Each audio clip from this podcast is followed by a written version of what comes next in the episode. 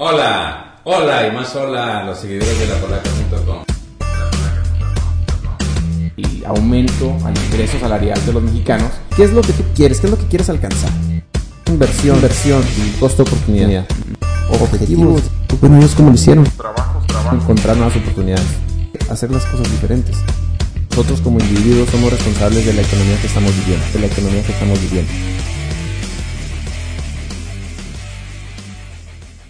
Muchas gracias por escucharnos de nuevo en el podcast Tribu de la Polaca. Y en esta ocasión tenemos aquí de invitado a Roberto Ceniceros, empresario, eh, eh, emprendedor eh, juarense, bueno, eh, de aquí de la frontera, del Paso de Juárez, de- de- del estado de Chihuahua, este, que está tratando de generar valor para sus clientes y estamos, vamos a platicar un poquito de lo que está haciendo y cómo eso le, genera mejor calidad de vida a la gente con la que trabaja. Gracias Jorge por la invitación y gracias al equipo de La Polaca también por, por ser parte de este excelente podcast. Ah, Roberto, muchas gracias. Estamos muy contentos de que estés aquí. No, gracias a ustedes. Oye, pero pues, ¿qué onda? Vamos a empezar con... con un- no sé si te querías eh, eh, presentar y platicarnos un poquito de ti. Claro que sí, eh, mi nombre completo es Roberto Marcos Cenicero Sotelo. ¡Marco! ¡Cuatro nombres! ¡Claro que sí! Eh, nací en Hidalgo del Parral, Chihuahua. ¡Parralense! Así es. eh, No, los parralitos son bien orgullosos, ¿eh? Van a estar ahorita contentos. ¡Ah, es parralito! uno más, uno más. Yo pensé que eras juarense. No, no, no, eh, pues me hice juarense. Ya Ajá. tengo casi 24, 25 años aquí en Ciudad Juárez. Ah, pues prácticamente ya eres juarense, ¿no? Así es. ¿Tienes que 30 ahorita? Tengo 30 años. 30 años, ah, ok. 30 años. Así es. Jovenazo, millennial. Así es, así es. Y Juárez que me adoptó y me ha dado todo lo que tengo en esta vida. Como a muchos de nosotros. Así Ajá. es, así es. Cuéntanos, este, ¿qué, qué, qué has hecho? Eh, ¿Qué estudiaste? ¿Por qué? qué- Claro que sí. eh, como muchos aquí en la frontera, tuve la oportunidad de, de tener una educación en, en Estados Unidos. Fui a la Universidad de Texas en El Paso, UTEP. Sí, Eh, y estudié mi carrera en, en Economía y Finanzas. sí. Hice también mi maestría en, en Economía Financiera. Eh, Maestría. Así es. Ok. Así es, con maestría. eh, me ¿Qué tal la combinación? Una excelente combinación para aquí, para la maquiladora. Sí, Eh, ¿por te qué? encuentras, eh, muchos de los perfiles que encuentras en el área de finanzas son contadores, son administradores, pero te encuentras en muy contadas ocasiones economistas, que te puedan en realidad dar un- una proyección a largo plazo, que te puedan dar proyecciones, análisis, variaciones, qué es lo que uno puede ofrecer al, al mercado. Este, afortunadamente tuve la oportunidad de desarrollarme en compañías eh, locales, en, eh, maquiladoras, y es donde llevo ahorita 9, 10 años de, de experiencia. Ahorita me encuentro como contralor en un corporativo local, eh, multinacional. Ese es tu trabajo de día. Así es. Ok. Este es el trabajo de, Que de te día. mantiene. Así es. Eh, es una empresa que tiene presencia en cuatro, cuatro países, en Europa, en Asia, Estados Unidos, en México. este, así que ese es mi, mi pequeño currículum vitae. Ahorita me encuentro como contralor corporativo. Ajá. ¿Y te gusta?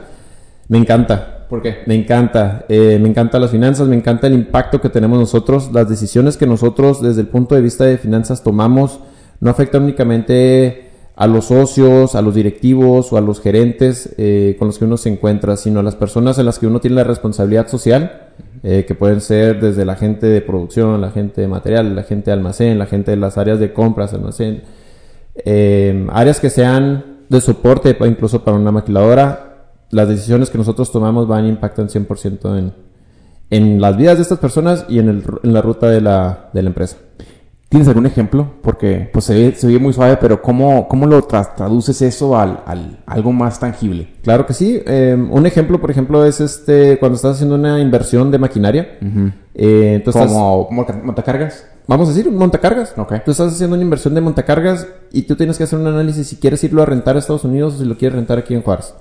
Si lo quieres comprar o si lo quieres únicamente tener este por préstamo, vamos a decirlo. Ajá. Si tú tomas la decisión y decir, sabes que yo lo quiero rentar aquí en Ciudad Juárez, lo más seguro es de que tú estás haciéndole un trabajo o estás eh, agregando un trabajo más de mantenimiento, un trabajo más de distribución, estás dando un transporte, un, un- estás pagando un transporte para que te entreguen este montacargas. Y una vez que tú ya lo tienes dentro de la maquiladora, las personas que lo van a estar utilizando. Estás incluso pagando por entrenamientos, estás pagando por tiempo, estás pagando por y hasta, y los, eh, los aparatitos de seguridad, ¿no? Los conos. Exacto. Hay- hay un- Entonces, no es únicamente el trabajo que tú estás desarrollando dentro de una empresa, sino el- el- los trabajos que están rodeando y que te pueden dar apoyo y soporte para este para esta inversión que estás realizando. Sí, Cada movimiento tiene, tiene repercusiones en muchas áreas además de la que tomaste, ¿no? Así es, así es. Y te digo, regresando de nuevo a lo de la responsabilidad social, si nosotros no tenemos esa conciencia, si no tenemos esa responsabilidad de hacer inversiones eh, correctamente, eh, a largo plazo, ni siquiera es a largo plazo, a mediano plazo empiezas a ver que tienes que tomar otro tipo de decisiones. Ajá. Eh, desafortunadamente las decisiones que nosotros pensamos eh, de inmediato es en, en recorte de personal, ajuste de presupuesto, y eso contrae, eso contrae la economía no solamente de la empresa, ni siquiera del grupo, sino o, o estás hablando de una eh, retracción, estás eh, conteniendo la, la inversión localmente. Ok. ¿Cómo? Bueno, déjame vamos a un poquito del tema. Este, porque ya, ya me dio idea que empezaste con temas interesantes, ya quiero preguntarte. Adelante. Oye, este, veo ahorita, por ejemplo, que está muy fuerte el tema de NAFTA.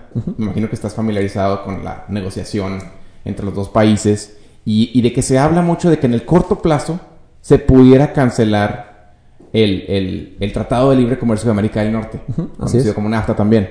Este, y eso, pues obviamente hablan de que habría una repercusión inmediata en ciudades fronterizas como la nuestra, que pudiera haber una, una ah, contracción en la actividad económica eh, inmediato al, al anuncio de que, de que el NAFTA se cancela. Hay muchas empresas este, que, que no les importa que NAFTA se cancele. Si habría una- un, un impuesto del 3%, no nos importa. La diferencia de, de ingreso entre un empleado estadounidense contra un empleado mexicano es tan vasta que, que ellos mu- muy probablemente se quedarían aquí porque aún con sin NAFTA les conviene seguir produciendo sus, aquí en, en- en México, en Ciudad Juárez. Pero aún así, habría un- una importante reducción en la, en la cantidad de actividad económica de, la- de- de empresas extranjeras, las maquiladoras.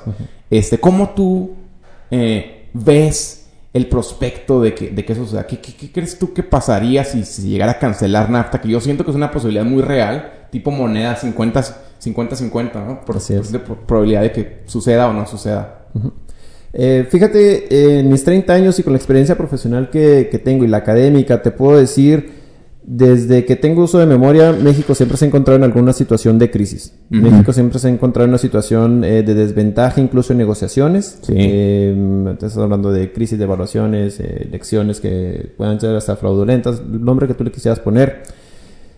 Si nos vamos un poco más a la teoría de los eh, financieros modernos, y vamos a decir las finanzas personales, eh, escribe Robert Kiyosaki en su libro de Padre Rico, Padre Pobre, te dice, invariablemente las decisiones que tome el gobierno, nosotros como individuos somos responsables de la economía que estamos viviendo. Claro. Nosotros como empresa, nosotros como maquiladora, como grupo, grupo corporativo local, somos los únicos responsables sobre la decisión que va o lo que va a estar ocurriendo. El, el tratado maquiladora tiene años aquí en Ciudad Juárez, es lo que nos sí. ayudó a, a crecer.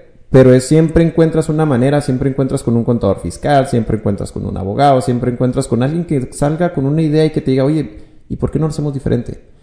Las circunstancias de desventaja nos van a ayudar a encontrar nuevas oportunidades. Entonces, eh, creo para la economía de nosotros aquí en Ciudad Juárez, al principio va a parecer un shock, pero Claro lo que que sí. nosotros vamos a encontrar como un shock después se va a presentar como una excelente oportunidad de crecimiento. Claro que sí. Y fíjate, eh, eh, yo concuerdo completamente con lo que tú piensas. Este, eh, creo que a veces el, el reto es, es que ah, el obstáculo es la oportunidad, ¿verdad? dice Ryan Holiday. Este, y sí, de que yo lo que veo es que, por ejemplo, en cuanto empezaron a hablar de que se pudiera cancelar, el gobierno de México empezó a buscar alternativas, a quién más le podemos importar maíz, a quién más le podemos vender nuestros productos, con qué otros países podemos tener acuerdos de, libre comercio, que es difícil porque, vaya, es difícil eh, ve- vencer la, la, la facilidad eh, geográfica, ¿verdad? O sea, la posición, el posicionamiento geográfico que nos da realmente una ventaja competitiva al, al tener comercio con Estados Unidos. Pero sí siento que se ha estancado terriblemente el, el in- el aumento al ingreso salarial de los mexicanos, en gran parte por el, el- el- el- la presión económica de mantener los salarios bajos para la- mantener la competitividad con Estados Unidos. Este, entonces tal vez si se, si se cancelara, tal vez sería una cosa benéfica en general para el mexicano promedio en el mediano plazo. Así es, y de hecho ahorita que estás mencionando lo de los sueldos bajos, eh, con este incremento que hubo del 10% en el salario mínimo, Ujú. todas las personas estamos como, bueno, ¿por qué un 10%? Si mira, debería estar por lo menos en 110, 120 pesos el salario mínimo. Lo que no nos damos cuenta es que un incremento del 10% en el salario mínimo, todos los eh, créditos bancarios que se estén contratando con veces salarios mínimos es un incremento del 10% en tu tasa de interés. De esta manera, si tú vas y requieres créditos, ahí vas a tener un impacto de primera manera. ¿Qué sucede? Se empieza a contraer tu economía. Claro. Es, no es únicamente la decisión a corto plazo o lo que nosotros queremos ver de tres a seis meses y lo que nosotros queremos resolver en los tres o seis años que vienen eh, económicamente. Claro.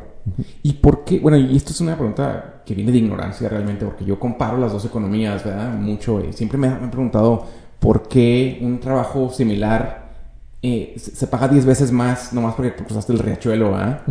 Pero, pero bueno, eh, mi pregunta es, eh, ¿por qué en México, y no sé si sepas esto, pero es una pregunta al aire, Adelante. este, ¿por qué en México tantas cosas dependen del salario mínimo? Por ejemplo, yo lo veo en las multas de tráfico, ¿verdad? pero tú hablas de la, la tasa de interés, y, pero yo sé que hay mil cosas eh, estructurales, fundamentales, que dependen directamente del salario mínimo y se miden en función de cuántos salarios mínimos esto, cuántos salarios mínimos aquello. ¿Por qué todo depende del salario mínimo aquí? Eh, necesitamos tener, eh, eso viene de la teoría económica, necesitamos tener una, un punto de referencia, necesitamos indexar, necesitamos poder ponerle algo que nosotros pudiéramos estar cuantificando para poder hacer este tipo de, de operaciones que tú, como estás diciendo, las multas de tráfico, este, créditos bancarios, ah, decisiones de inversión, etcétera. Préstamos incluso de gobiernos locales que te están haciendo para fondos de eh, desarrollo de empresas, etcétera.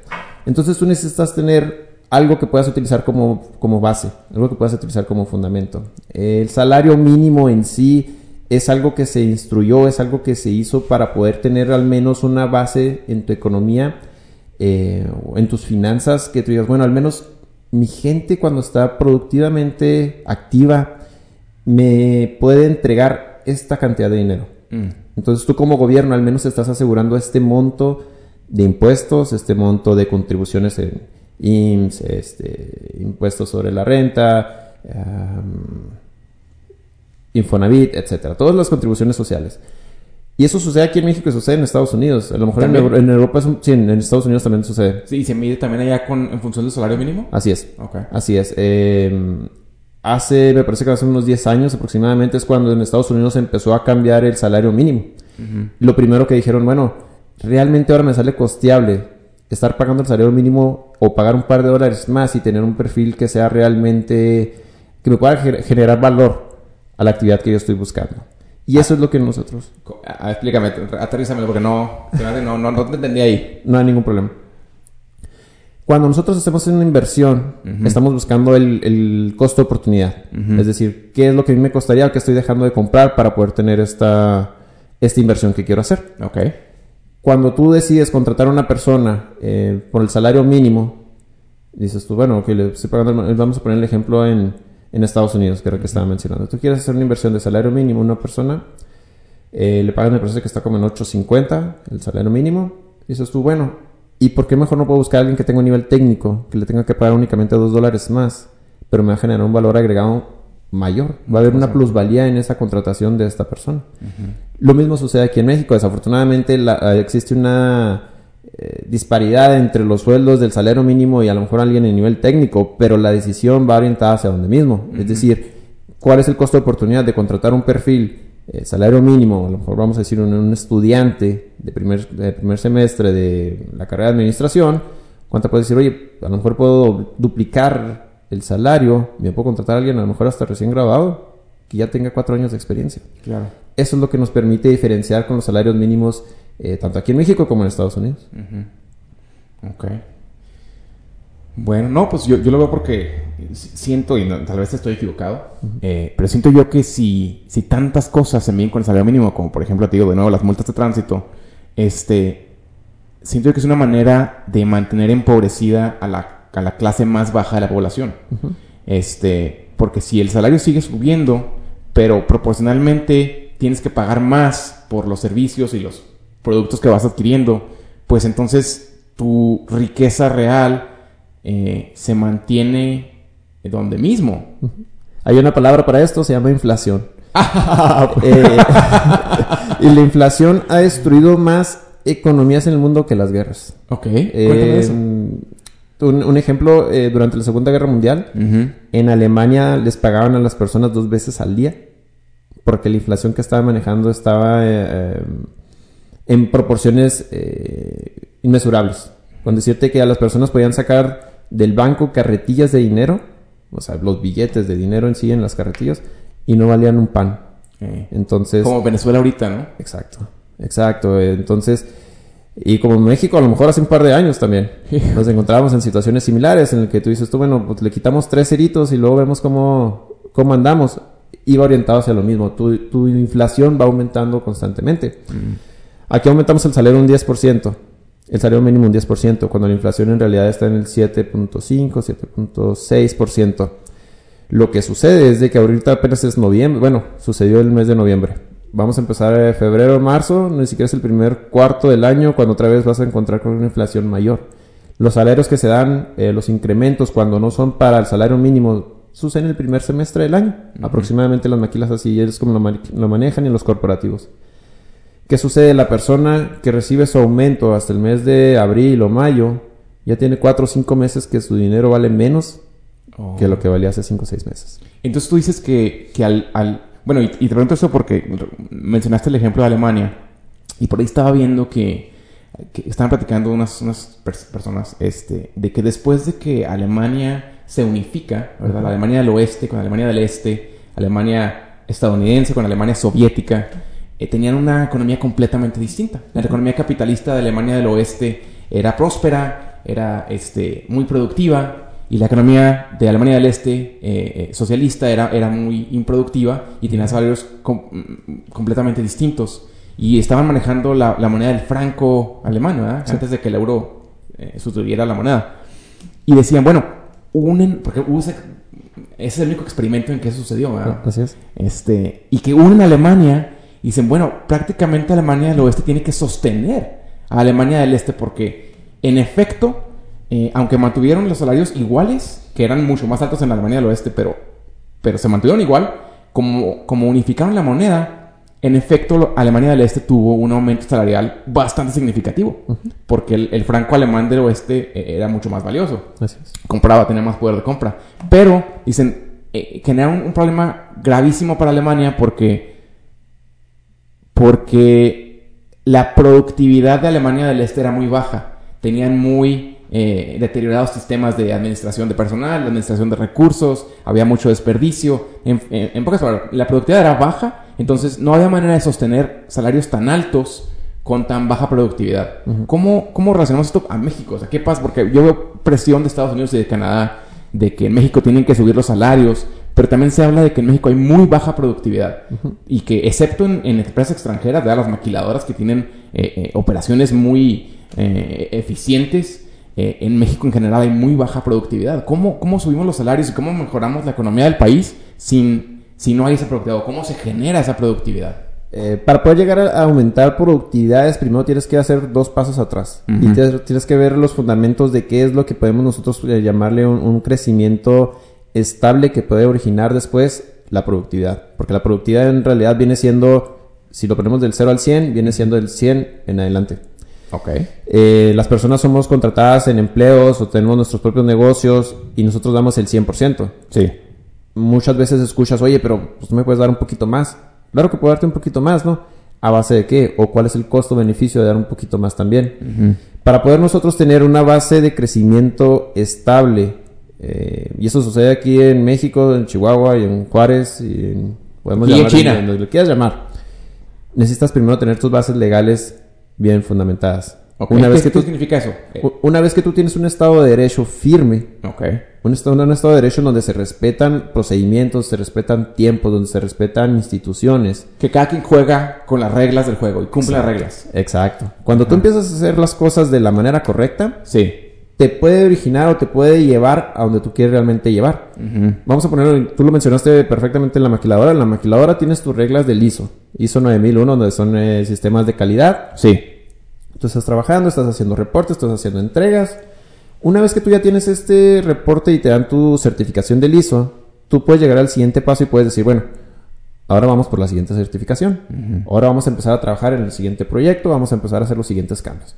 Quiere decir de que tú estás aumentando tu productividad basada en procedimientos comprobados, en instituciones que te están midiendo y que te pueden dar un, resultado que te pueden dar tu certificación o te pueden decir, ¿sabes qué? No te podemos certificar. Entonces, para poder llegar y aumentar esa productividad, primero tenemos que darnos cuenta de qué es lo que nosotros estamos haciendo o no estamos haciendo. Centrarnos en la realidad. Exacto. Eh, hace un poco leí que eh, debido al, Facebook, al WhatsApp, al Twitter, las maquiladoras estaban perdiendo cerca del 30 al 35% de productividad. No inventes, es bastante. Sí, te la pasas en el WhatsApp, te la pasas en tus grupitos y dices tú, bueno, pues ahí, ahí me pasa un unos 10, 15, 20, 30 minutos. Esos 10, 15, 20, 30 minutos son para hacer reportes, hacer análisis, proveer información, que eso es lo que nosotros podemos llamarle un valor agregado real a la función que estamos desempeñando.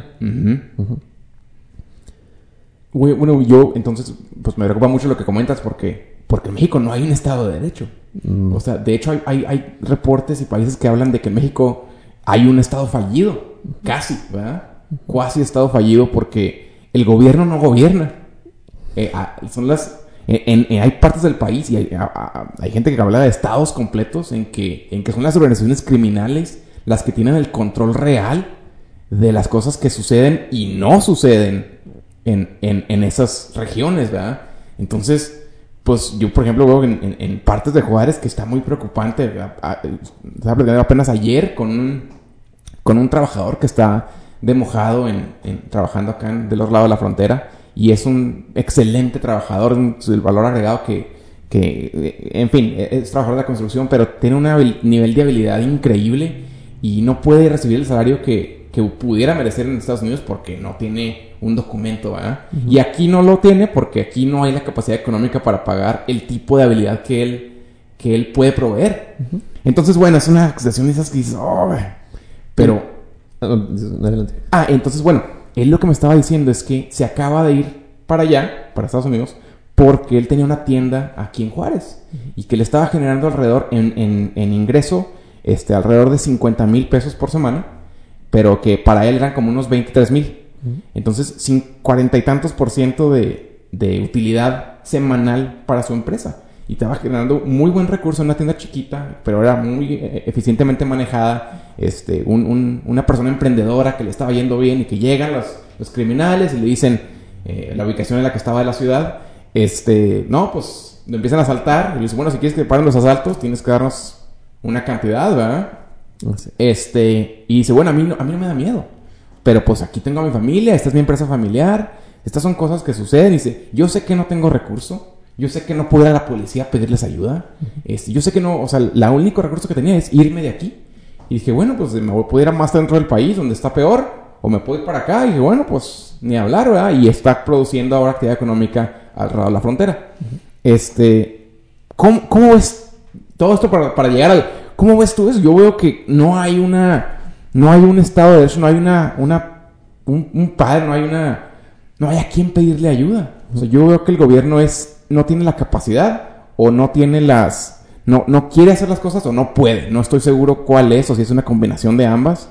Este, pero ¿qué tan difícil es generar un Estado de Derecho en el que la gente se sienta confiada en que su gobierno tiene la capacidad de, de hacer el cambio necesario para que pueda haber prosperidad económica? Em, nosotros como ciudadanos tenemos la obligación, y yo creo que eso de, aquí es donde arrancamos. Nosotros como ciudadanos tenemos la obligación de, votar y tenemos el derecho de ser votados también. Claro, claro, increíble, buen tema que estás tomando. Nos damos cuenta de que en las elecciones tenemos a lo mejor un 30, 35, 40% de, de gente que va a votar. Em, y vamos, ni siquiera a tomar en cuenta los votos que sean, no los vamos a hacer únicamente las gentes que fueron a, a votar. Si siempre salen los mismos a votar, eh, no hay que hacer, no hay que ser un genio, bien dijo este Einstein, dice, si estás haciendo las mismas cosas vas a tener el mismo resultado. Si estás saliendo la misma gente a votar, vas a tener la misma gente gobernándote, hasta que realmente la gente quiera decir, oye, ya estuvo, ya basta de esto, entonces cuando puedes realmente tomar una, una decisión. México no puede crecer, México no va a crecer mientras no existan empresas mexicanas. El sistema maquilador es un sistema en el que vienes, maquilas el producto y lo regresas a Estados Unidos, Estados Unidos y lo mismo sucede con el flujo de, de efectivo. A lo mejor aquí se quedan únicamente los sueldos y salarios, se quedan las inversiones, los carros, etcétera. Pero el flujo, los millones, se van de vuelta a Estados Unidos. Claro, claro. Empresas mexicanas, eh, vamos a decir Cemex, Telmex, eh, el grupo MinLife, corporativos locales de aquí de Ciudad Juárez, son las empresas que en realidad están haciendo las inversiones aquí en Ciudad Juárez. Las inversiones que están haciendo en México.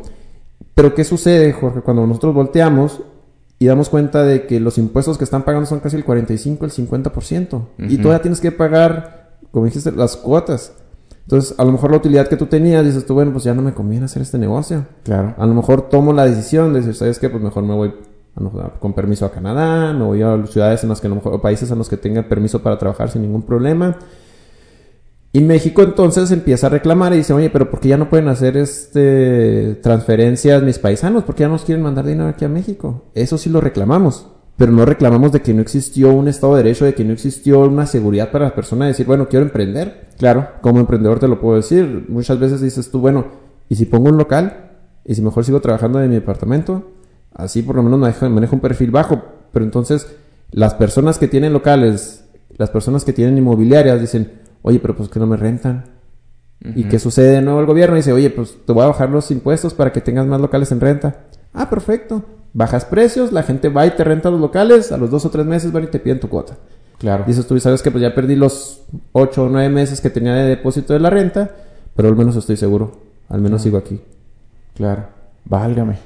Pues está bien difícil. Porque, fíjate, curiosamente estaba hablando con una, con una cliente que queremos traer como, como, como cliente de la polaca. Y es una profesionista de, de psicología.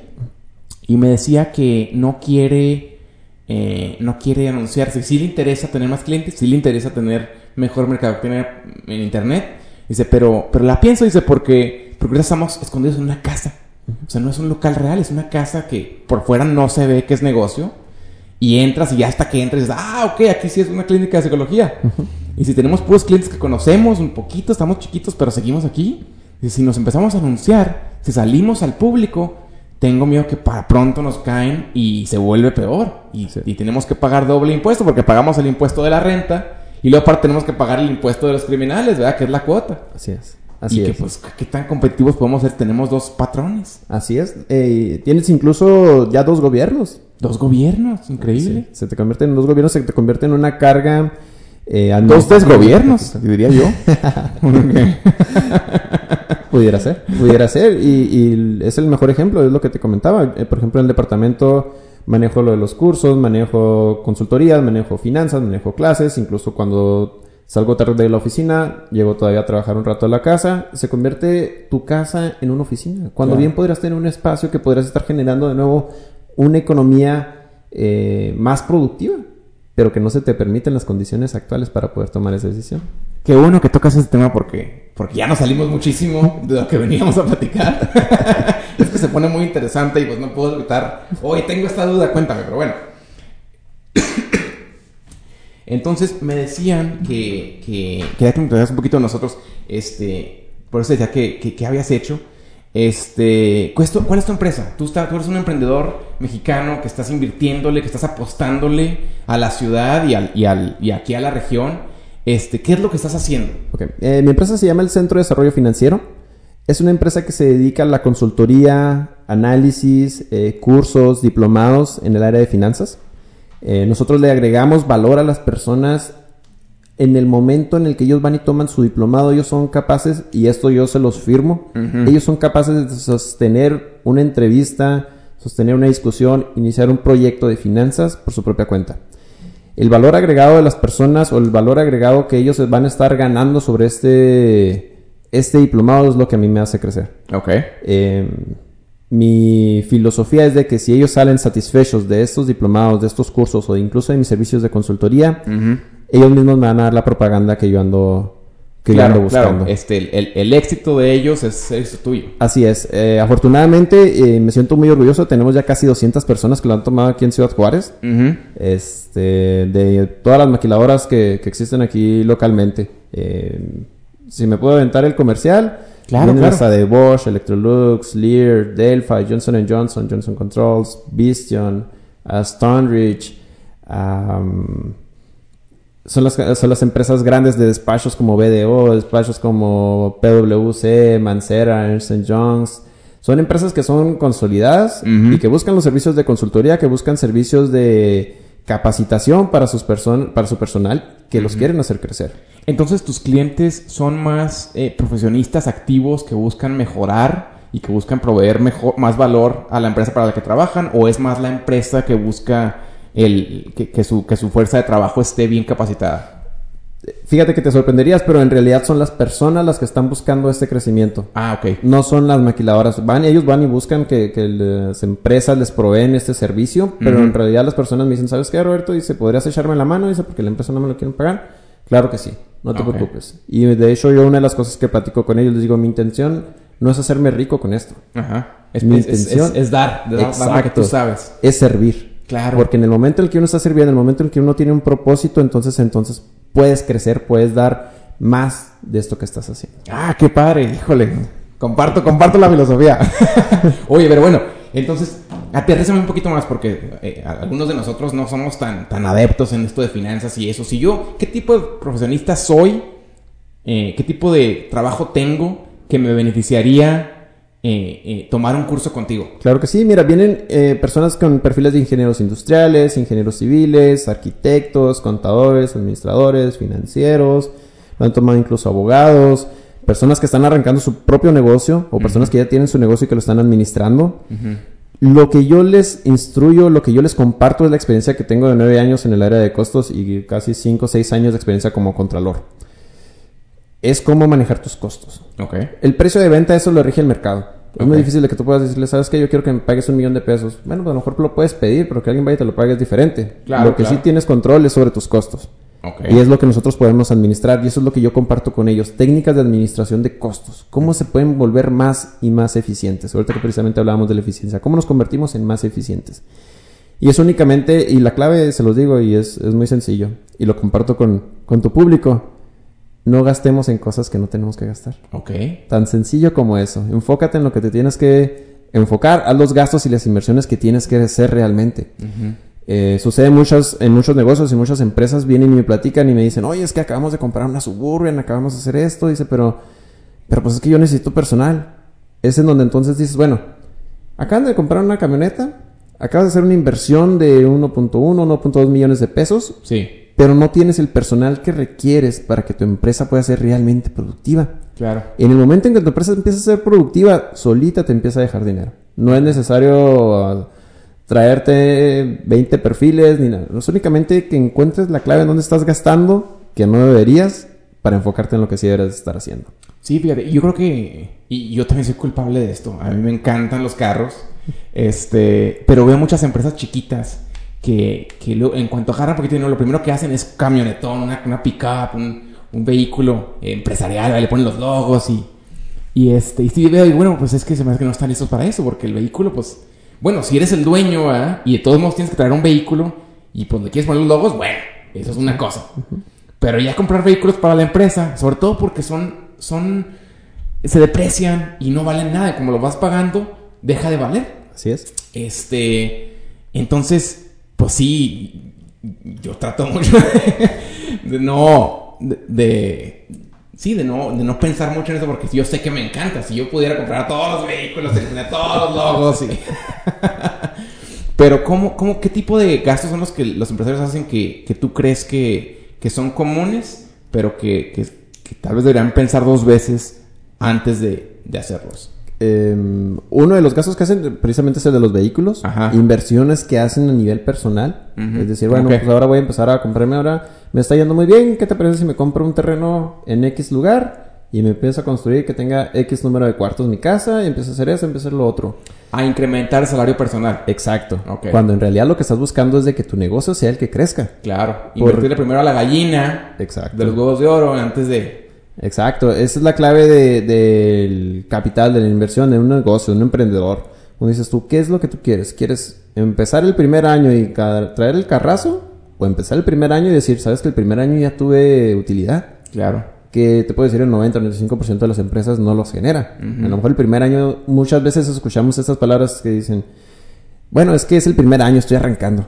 Bueno, puede ser el primer año, puede ser el año número 20 y así te la puedes llevar. Puedes llegar hasta tener 50, 60 años en el negocio y aún así pensar de que estás arrancando. Eh, hay un autor que se llama Grant Cardone.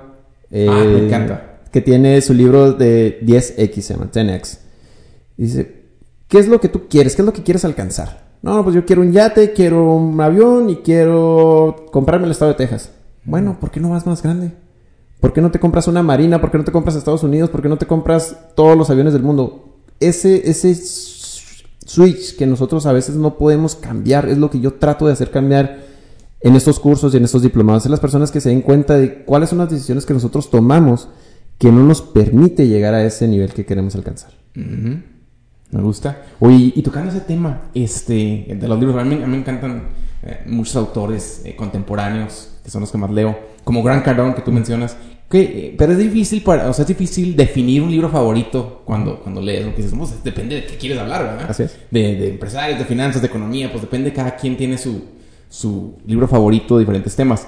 Pero bueno, entonces una mejor pregunta, que me la fusilé de Tim Ferris, Adelante. es este, ¿cuál es el libro que más has regalado? El libro que más he regalado ¿Y y, el libro qué, que, que incluso te puedo comentar que he leído más eh, se llama Piense y hágase rico de Napoleon Hill. Ah, me encanta. Eh, el clásico, ¿verdad? así es, este libro te puedo comentar, lo he leído cerca de unas 15 veces. Claro, claro. Este, y lo he regalado al menos en unas 10 ocasiones. Ajá. Eh, y es la clave, y el- la clave te lo dice el título del libro. Piensa y hazte rico. Claro. Y dices tú, no, es que yo quiero hacer esto, quiero hacer lo otro. Jorge, es tan fácil empezar un negocio porque lo único que necesitas es tener una idea. Y con la idea, puedes ser el hombre más poderoso del mundo o puedes ser el hombre más débil del mundo. En el momento en el que uno se decide hacer este tipo de cambios en su vida, solas empiezan a ocurrir todos las- los, eh, los eventos, los sucesos que uno está esperando que le lleguen. Ok. No, pues me, me encanta la... Sí, fíjate, yo necesito leerlo otra vez, porque, pero sí lo he leído varias veces y este, lo que he batallado es implementarlo. Porque lo le digo, estoy de acuerdo, tiene razón, voy a escribir el parrafito este que me dice, lo voy a leer todos los días y lo hago por dos semanas y lo ¿Tú cómo recomiendas que, porque pues, ¿cómo recomiendas? cómo- ¿Lo has hecho tú? O sea, ¿es lo haces todos los días? Sí, así es. Tener tu, tu, tu verso, tu, ¿cómo, cómo le tu, tu oración, tu párrafo, tu... ¿Sí? ¿Cómo, cómo le llama? Que tiene Sí, un nombre, ¿no? eh, eh, tu moto, vamos a decirle tu, tu motivación, tu, tu frase. Sí, así Sí, es. Tu, tu principal motivo de trabajo. Así es. Fíjate que el, el- yo ¿Cómo creo que es el, para se- seguir con él? exacto. El segundo libro que yo creo te podría comentar que, que he leído más y que también lo he regalado es el del vendedor más grande del mundo, Ah, el de Oz, ¿quién sabe qué? el de Ogmandino. Oz Mandino. El Ogmandino. En el, es un libro que trata sobre pergaminos que le están entregando a una persona para que se convierta en el vendedor más grande del mundo. Ajá. En el primer pergamino, eh, me parece a la mitad, menciona una frase que dice, si me he de convertir en esclavo de los hábitos, me convertiré en esclavo de los buenos hábitos. Ah. Y es en donde viene todo el cambio, es en donde viene en realidad eh, lo que te permite alcanzar los objetivos. Ah, ves que sí lo, lo empecé, pero no lo acabé porque no me gustó. Y se me hizo que estaba así medio, medio vago, no sé, no. Tal vez, tal vez estaba muy joven todavía. Este, pero sí, qué buena idea, porque a mí me gusta una, una frase que habla de hábitos, de que los hábitos, lo- los malos hábitos son fáciles de tomar, pero difíciles de vivir con ellos. Y los buenos hábitos son difíciles de adoptar, pero fácil vivir con ellos el resto de tu vida. Así es. Entonces me gusta esa frase porque digo, ay, tienes razón, o sea, hacer ejercicio es súper difícil, mantener la constancia, comer bien es súper difícil, pero ya cuando tienes el hábito, ya pasas el primer año, los primeros dos años de, de generar y, y- y- y forzarte realmente a, a- a seguir ese hábito. Es cuando dices, ah, qué padre, ya, ya que es fácil hacerlo, qué padre vivir el resto de mi vida con este buen hábito que acabo de, de- de adquirir para mí mismo. Así es. Eh, los hábitos son, las, son es lo que nos define como personas. Eh, puedes tener muy buenos hábitos, puedes tener muy malos hábitos. Y eso es lo que en realidad vas a decir. Vas a decir, oye, mira, esta persona hace esta actividad, esta actividad y esta otra actividad. Vas a decir, "Ah, es una persona que en realidad me genera incluso a mí valor agregado. Me conviene tenerla aquí cerca. Este, menciona Napoleon Hill, eres el promedio de las cinco personas con las que pasas más tiempo. Entonces, si tú estás rodeado de personas con excelentes hábitos, lo más seguro es de que tú también tienes un par de hábitos muy buenos. Ajá. Si tú estás rodeado de personas que no te generan valor agregado, Entonces es, es una llamada de atención porque quiere decir de que a lo mejor no tenemos nada de valor agregado que podamos estar proveyendo a nuestra sociedad. Deja tú al, al mercado, a la sociedad. Ujú. No, me encanta la, el tipo de, de sinergia que, que estamos descubriendo. Interesante. Oye, tengo otra pregunta. que Adelante. Un poquito cambia de tema el- el- la, la conversación. Este, ¿qué compra de ¿Qué, qué, qué compra has hecho este, recientemente? Eh, la pregunta es de 100 dólares, pero me has contado que la cambiaron un poquito, que es una diferente. Que te ha hecho un, un cambio este, sustancial, mucho ma- mayor que el valor monetario de tu compra. Muy bien. Eh, la mejor inversión que he hecho en los últimos 3, 4 años, te puedo decir, eh, no es el carro que traigo, no son los viajes que he hecho, no es el reloj que uso, no es la ropa que me pongo. La mejor inversión que he hecho ha sido en mí mismo. Eh, hace un par de, hace un año, exactamente hace un año, eh, tuve la oportunidad de ir a San José, California, a asistir a uno de los eventos de Tony Robbins, No, el de inventes. Unleash Your Power Within, que es eh, saca al gigante que, eh, Por dentro. por dentro Que llevas dentro. que llevas adentro. Este ha sido una de las mejores experiencias que he vivido de, en mi vida. Te lo puedo compartir. ¿En Una de las mejores experiencias de mi vida. Es algo que te lleva a pensar o a replantearte lo que en realidad estás haciendo. Si tú quieres realmente seguir con este, este ritmo, esta rutina que uno lleva al día a día, o en realidad vivir, Ajá. disfrutar, tener la experiencia de ser una persona plena y decir, todo me va a llegar porque estoy trabajando para alcanzarlo. Ajá. Y tengo un objetivo. Y sí es cierto, y no tiene nada de malo tener un objetivo de querer comprarte un yate. Los he buscado también en internet, no tiene nada de malo. Pero ¿qué es lo que tengo que hacer para poder lograr ese objetivo? ¿Qué es Sí. lo que tengo que trabajar para poder llegar ahí?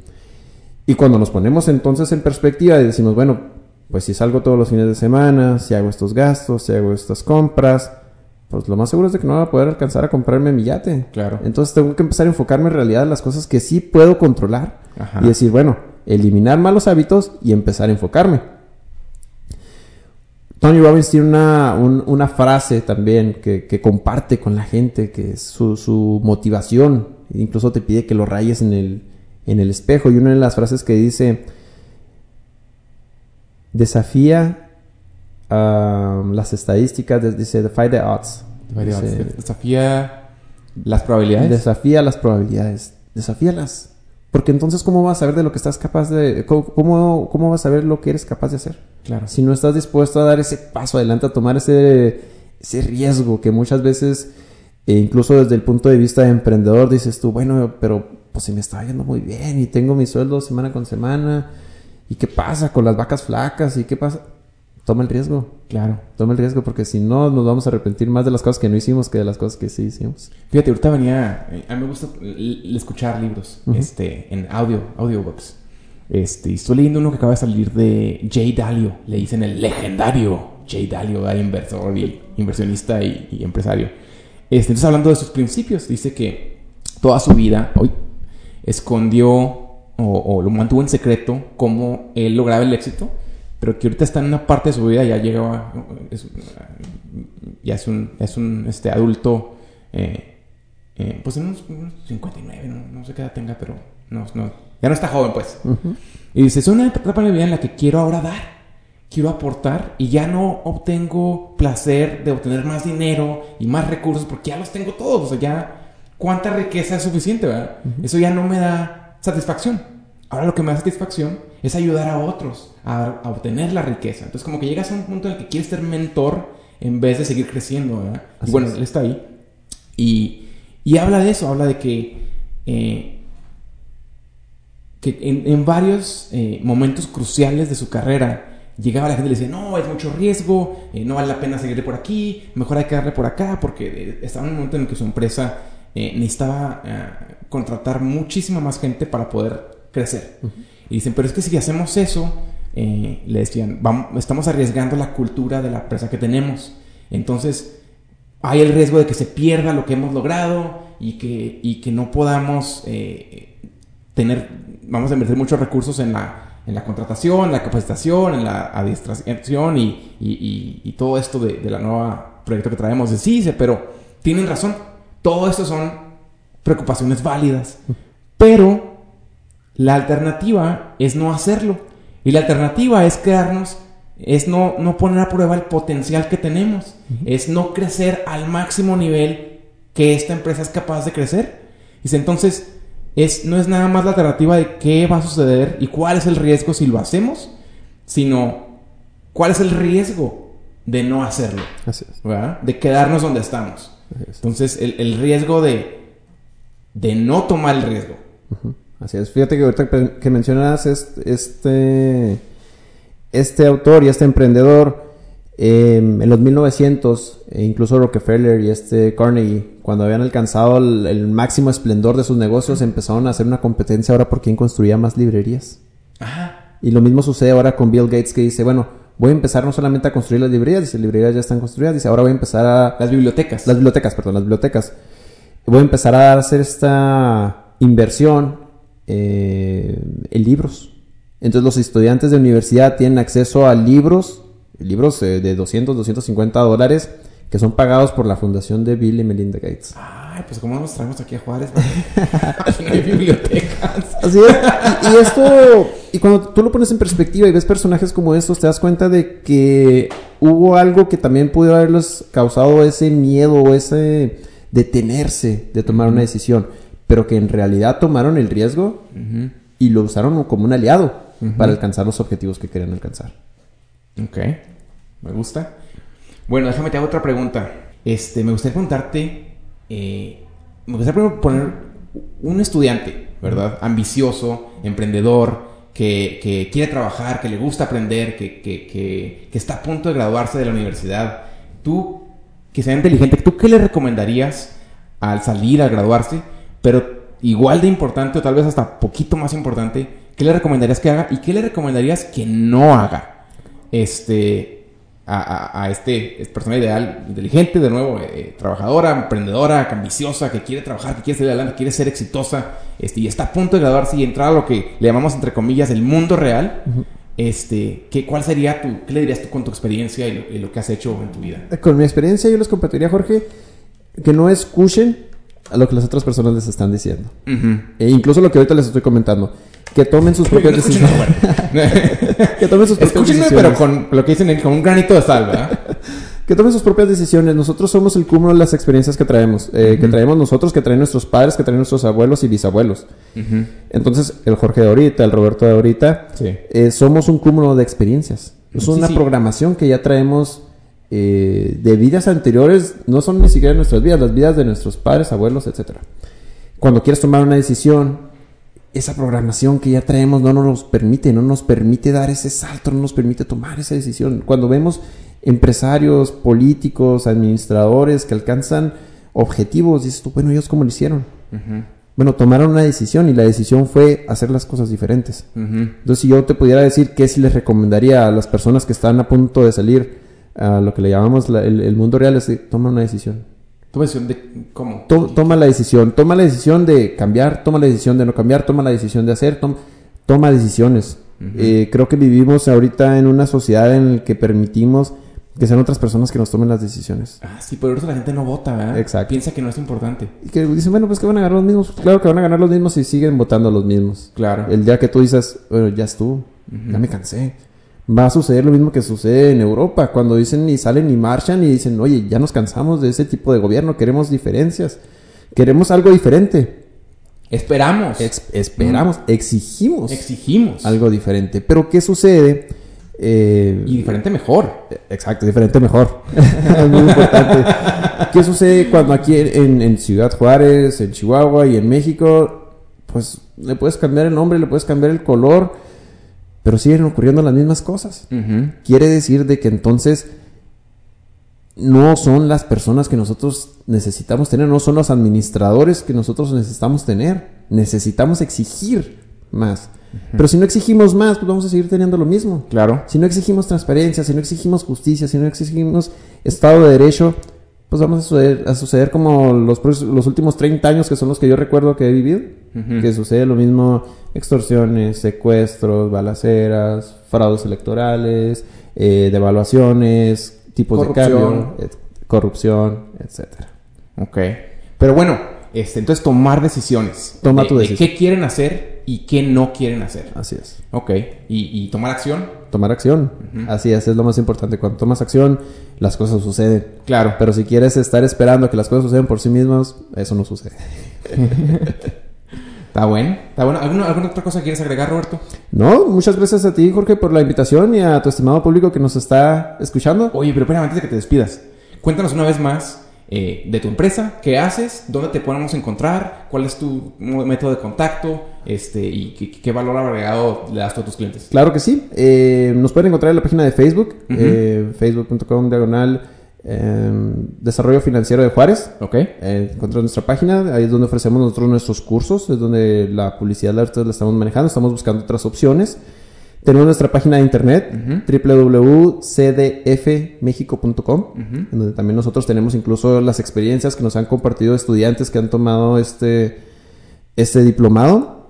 Y lo que nosotros les dejamos a las personas es el valor agregado, las experiencias y las, dejarlos 100% satisfechos de este trabajo que estamos realizando nosotros en los últimos dos años. Ok. No, pues bueno, te agradezco mucho. Qué bueno que dejaste esos datos para la gente que esté interesada en escuchar un poquito más de tu experiencia y los, las- el tipo de temas que les puedes ayudar a, aprender y a, hacerlos más competitivos. Este, y esperemos que, te vaya muy bien en este eh, eh, eh, proyecto empresarial que estás, que estás este, llevando a cabo. Muchas gracias, Jorge. Muchas gracias por estar con nosotros, Roberto, y a la audiencia, muchísimas gracias por escucharnos. Espero que se hayan quedado hasta el final. Este, cualquier cosa, duda, comentario, estamos a sus órdenes y estamos eh, escuchando, eh, eh, eh, leemos todos los comentarios para, estamos buscando mejorar. Entonces, si tienes alguna, algún comentario positivo o negativo, estamos, somos todo oídos. Hasta luego, muchísimas gracias.